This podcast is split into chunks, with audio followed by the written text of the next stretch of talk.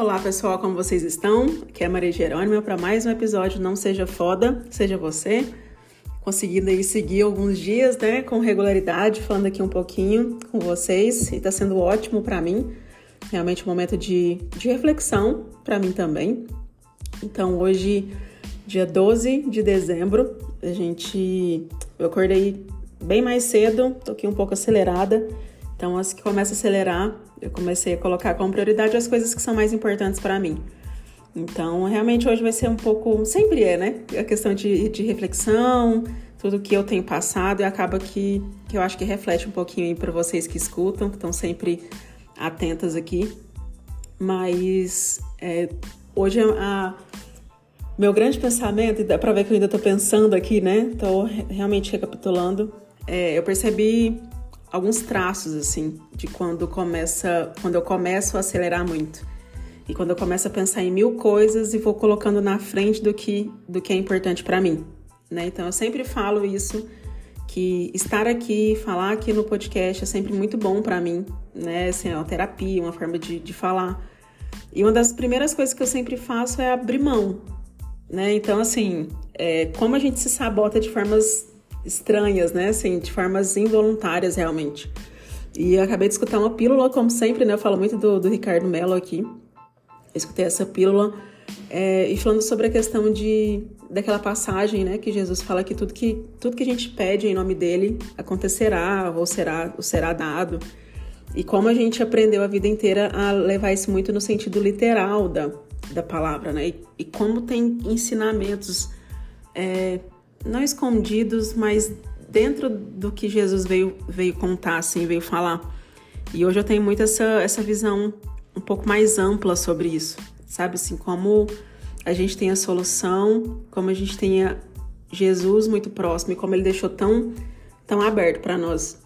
Eu sou apaixonada, né, na história de Jesus, independente da religião que você tenha ou não, mas é eu sempre os ensinamentos dele sempre me trouxe sabe assim, um acolhimento, um calor interno, assim, que sempre foi muito grande, independente da religião que eu tivesse. É, como sempre, né, eu cresci numa, numa religião, numa casa católica, entre aspas, assim, só para fazer todas aqueles, né, todas aqueles, aquelas cerimônias, primeira comunhão, então eu fiz tudo, mas é, realmente cumprir, realmente fazer, realmente entender, realmente gostar, eu sempre gostei do espiritismo, né? Do espiritismo. É, não tem a classificação de kardecismo, mas para ficar mais fácil para entender, porque o meu avô sempre foi, né? Eu conheci meu avô já no centro como médium, então isso para mim foi sempre muito tranquilo. Então para mim nunca foi nada demais assim. Então eu cresci dentro do espiritismo também. E foi realmente o que pautou a minha vida, porque é ali que eu aprendi a ver Jesus de uma forma diferente. Eu não vi Jesus como um carrasco, um pai que ia me julgar por errar, mas eu aprendi a ver ele como um irmão, como um pai que ia me abraçar quando eu tivesse algum problema. E quando eu comecei realmente, né, quando eu amadureci, quando eu cresci, e realmente eu fui estudar a fundo, é, hoje eu percebo como é ver as passagens de Jesus e como é fortalecedor, como é enriquecedor a gente pensar em Jesus como, como realmente uma mola propulsora, assim, para nossa vida. E não como alguém que está em cima de uma nuvem julgando, sabe? Assim, acho que criança a gente cresce muito assim, né? Que eles estão em cima de uma nuvem, esperando o momento certo que ele vai descer e vai julgar todo mundo. E não, sabe? Nessas passagens, assim, eles mostram. É, eu tenho aprendido cada vez mais como ele, ele mostra o tempo todo que o poder está com a gente. Como a gente realmente é imagem e semelhança. A gente escuta isso tanto né, vida inteira, que a gente é imagem e semelhança de Cristo, imagem e semelhança de Deus. Só que o que, que a gente acha que é imagem e semelhança, né? Será que você acha que é a parte física que você é parecida? E não é. É questão realmente de ter o poder com você, realmente você ter a capacidade de conseguir tudo que você quer mas ao mesmo tempo a gente tem todos os pensamentos sabotadores que impedem que a gente veja que a gente é tão grande quanto. E aí as pessoas falam assim, nossa, mas é um absurdo você se comparar, porque na minha, né, minha época de criança era um absurdo falar que eu era igual a Jesus, né? Que ele estava dentro de mim. Então, assim, ele sempre estava num patamar acima e não tá, sabe? Ele tá dentro.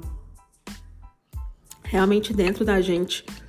E quando você imagina isso, tudo que, que né, você pedir em meu nome, você obterá. Óbvio que não é assim, né? Mas eu tô só parafraseando mesmo. A gente vai se tornando assim. A gente vai entendendo o poder que a gente tem. Né? A gente vai colocando a capacidade que a gente tem, a gente para de se diminuir, a gente para de se colocar lá embaixo e a gente começa a perceber que a gente realmente pode tudo.